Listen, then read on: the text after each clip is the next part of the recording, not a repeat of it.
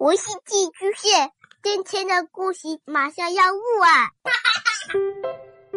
孩子的世界充满了色彩和欢乐，用有温度的声音讲你爱听的故事。白羊叔叔和大明的晚安故事。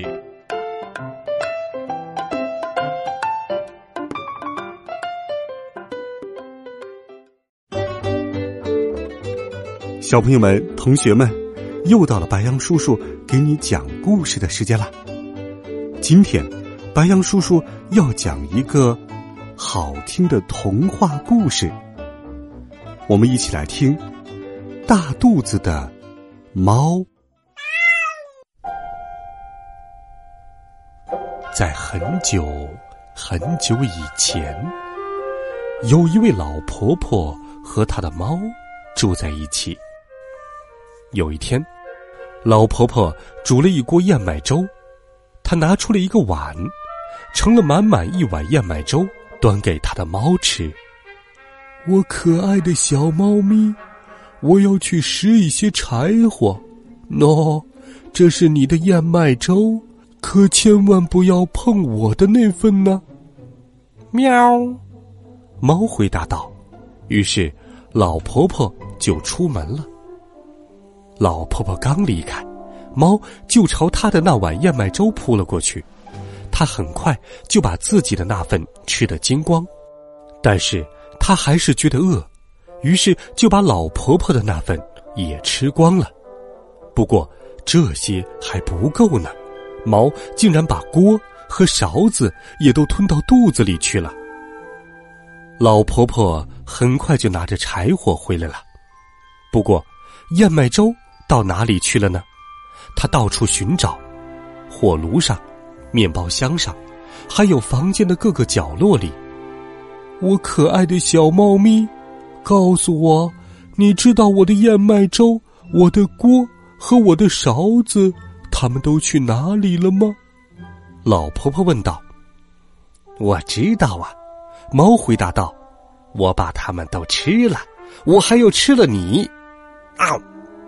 猫一口就把老婆婆吞了下去，然后向大路奔去。没走多远，猫就在路上碰见一只喜鹊。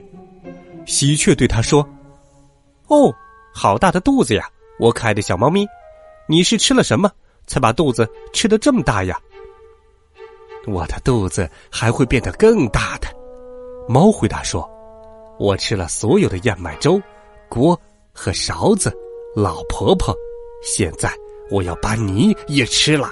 哦，猫一口就把喜鹊吞进了肚子里，然后继续沿着大路走下去。但是，它还是觉得饿。又走了一会儿，猫碰见了两只粉红色的小猪。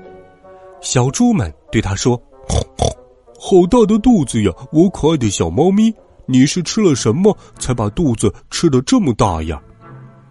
我的肚子还会变得更大的。猫回答说：“我吃了所有的燕麦粥、锅和勺子，老婆婆，一只喜鹊。现在我要把你们也吃了。”哦，猫一口就把两只小猪吞了下去，然后它继续沿着大路走下去，但是它还是。觉得饿，又走了一会儿，猫在路上碰见一个扛着犁的农夫。农夫对猫说：“哦，好大的肚子呀，我可爱的小猫咪，你是吃了什么才把肚子吃得这么大呀？”我的肚子还会变得更大的。猫回答说：“我吃了所有的燕麦粥、锅和勺子，老婆婆，一只喜鹊。”两只粉红色的小猪，现在我要把你也吃了。哦，猫一口就把农夫和他的梨吞了下去，然后猫继续沿着大路走下去，但是，它还是觉得饿。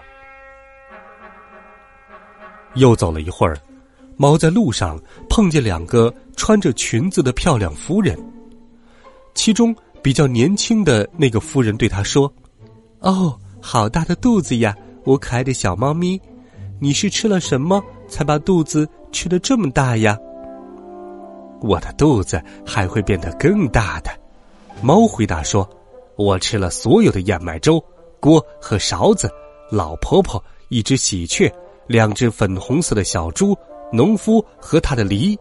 现在我要把你们也吃了。”嗷！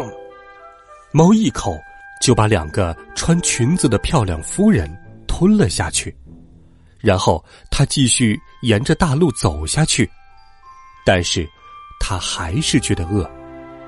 又走了一会儿，猫在路上碰见了一个扛着斧头的伐木工人。伐木工人瞪圆了眼睛，对他说：“哦，好大的肚子呀，我可爱的小猫咪，你是吃了什么才把肚子吃得这么大呀？”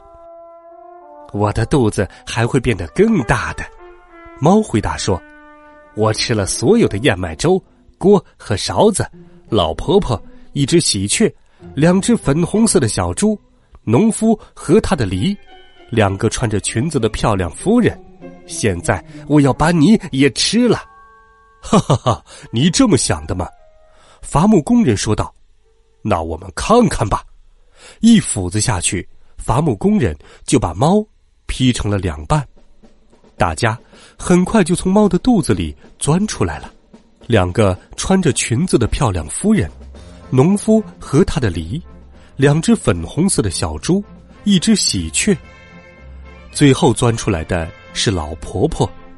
老婆婆把燕麦粥重新装进锅里，拿上她的勺子，走回家去了。这真是一只贪吃无情的猫。好在伐木工人及时救了大家。